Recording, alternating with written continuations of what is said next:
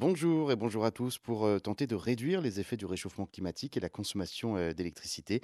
Cet hiver, le gouvernement demandait de ne pas chauffer à plus de 19 degrés. Cela a permis de réduire la consommation d'énergie euh, du pays de 12% et d'éviter le scénario tant redouté des coupures d'électricité au moment où le nucléaire français était à la peine. Alors, pour cet été, le gouvernement lance également un plan de sobriété énergétique et demande aux Français de ne pas relâcher ses efforts. Cette fois-ci, il nous demande de ne pas abuser sur la climatisation, surtout dans les bureaux, ne pas descendre la température euh, en dessous de 26 degrés, fermer les portes des magasins climatisés. Il est également demandé aux maires d'assurer donc la bonne application euh, du décret d'octobre 2022 qui impose aux commerces de ne pas laisser leurs portes en position ouverte lorsqu'ils utilisent un climatiseur, mais aussi de réduire la vitesse de 130 à 110 km à l'heure sur l'autoroute pour les professionnels, sachant que 20 km à l'heure en moins sur l'autoroute, c'est 20% de carburant et d'émissions de CO2 en moins. Alors au total,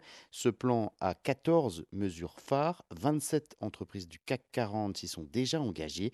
Pour rappel, depuis euh, le 1er juin, toutes les publicités lumineuses doivent être éteintes la nuit, même chose pour les enseignes des commerces. Euh, secteur très actif l'été, le spectacle vivant s'engage également à réduire sa consommation d'énergie.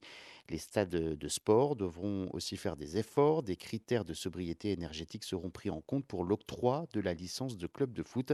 Pour la saison prochaine, l'éclairage devra donc être en LED. Toutes ces mesures ne sont pas obligatoires.